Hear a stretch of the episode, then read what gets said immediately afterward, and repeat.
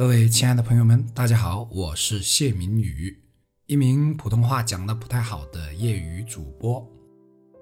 有朋友问，这张专辑你自己一个人要讲上超过五百集，你怎么知道那么多啊？现实中的你是不是一个很正向、很正能量的人呢？甚至是一个完人？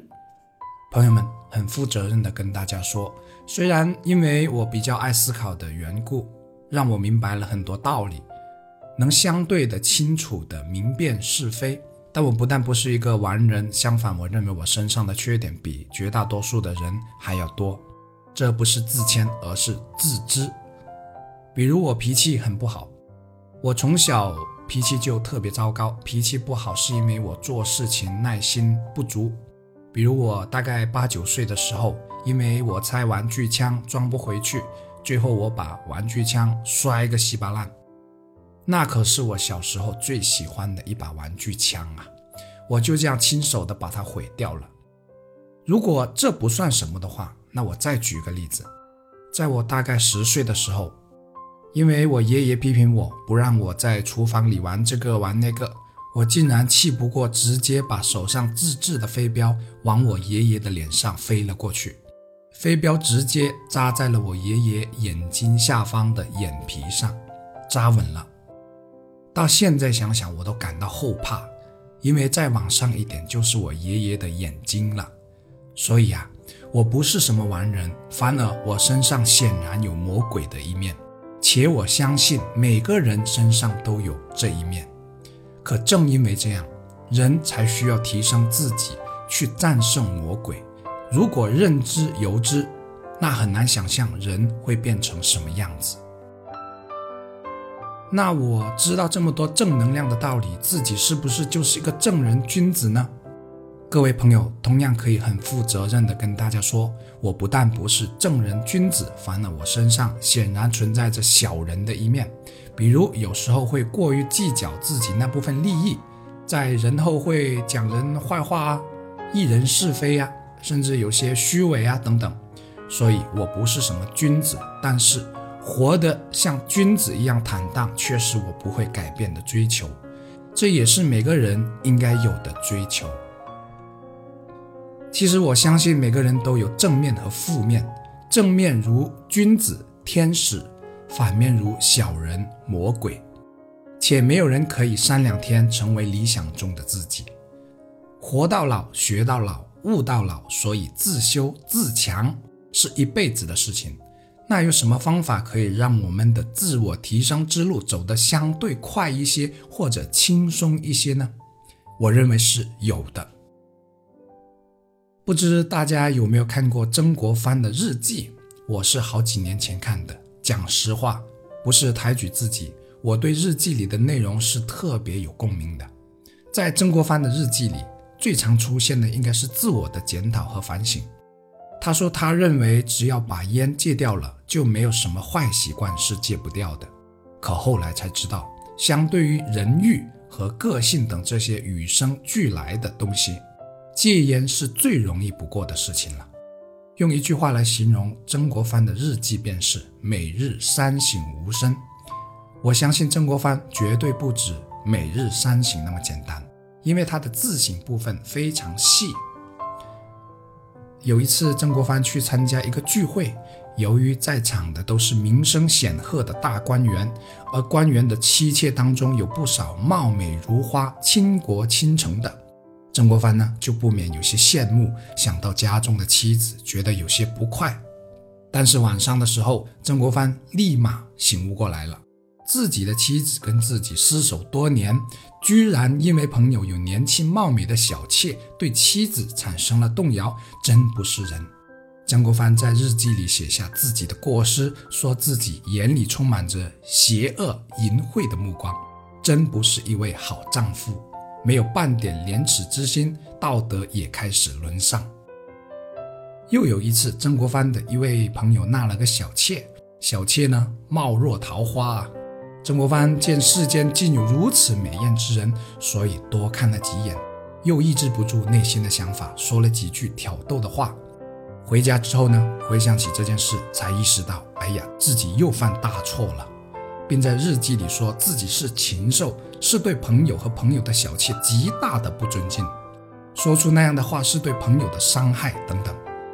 之后，曾国藩下定决心戒色，为了戒色，他和夫人分居，并发下毒誓，不为圣贤，变为禽兽。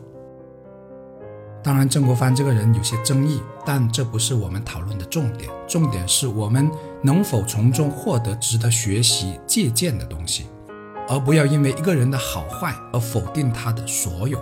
毕竟，曾国藩怎么说也是被称为半个圣人的人。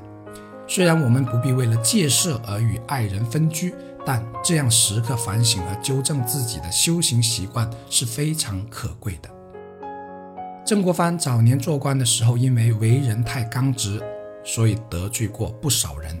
后来丁忧在家两年，通过对《道德经》不断的阅读和融会，才慢慢的改善自己的为人处事方式，也才得以让他最终成就了一番千古难遇的功业。曾国藩的例子有两点非常值得我们学习和借鉴。一点是每日三省吾身，就是我们要常常反省自己，总结自己和纠正自己，不要走上了歪道邪道都不知道。第二点是不断学习，如果不是《道德经》让曾国藩突然醒悟到，原来刚强并非最有力量的，而最有力量的部分藏在柔弱当中，那么曾国藩的人生可能和后来的很不一样。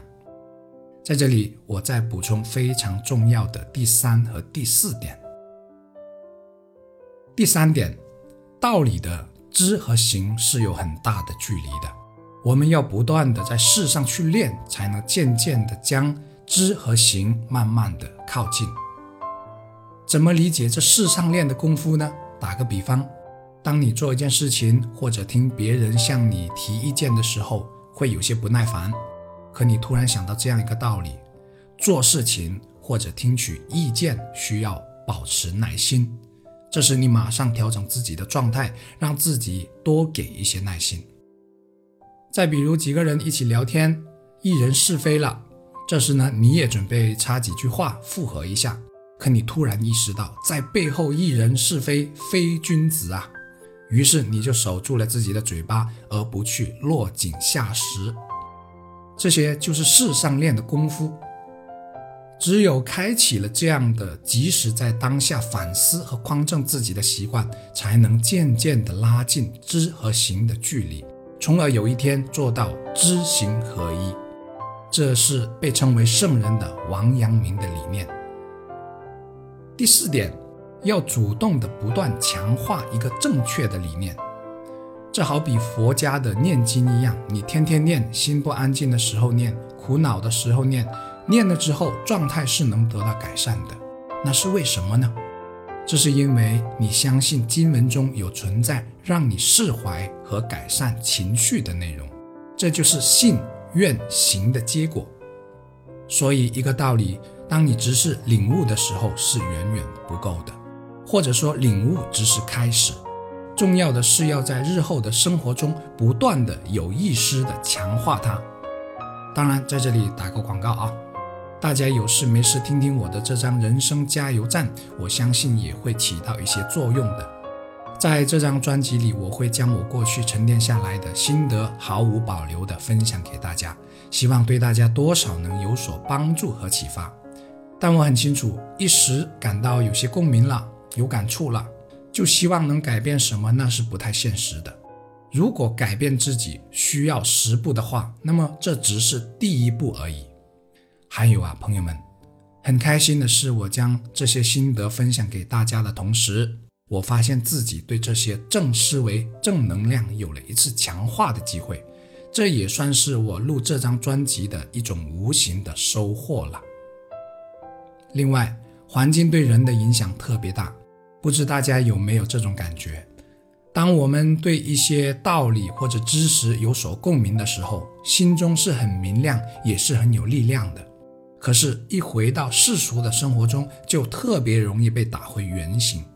不知大家有没有和那些修道的，或者说是信道的、信佛的、信基督教的人接触过？如果有的话，且对方的信仰是很虔诚、很正信的话，那么你会发现他们身上有一种很明显的特征。这种特征我不太容易表达出来，比如平和、宁静、微笑，甚至包括整个人的气质方面等等。他们长期在某种环境下、某种思想下不断的被熏陶，所以才得以形成这样的特质。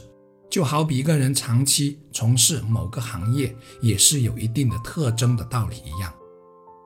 总之呢，环境对人的影响特别大。如果可以的话，建议大家找一个宗教信仰作为自己的精神依托，这会对自己的提升和改善起到非常大的作用和帮助。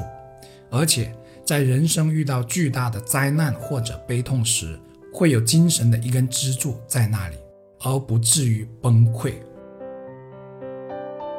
为什么明白很多道理依然过不好这一生呢？道理不是看你听到多少、知道多少，而在于你在现实中能身体力行的践行多少。百人闻道，十人悟道，一人行道。所以重要的不在于闻，也不在于悟，而在于行。行者一百个人，仅仅有那么一个人。那会是正在听这段分享的你吗？我多么希望那个人就是你。天行健，君子当自强不息，生命不息，奋斗不止。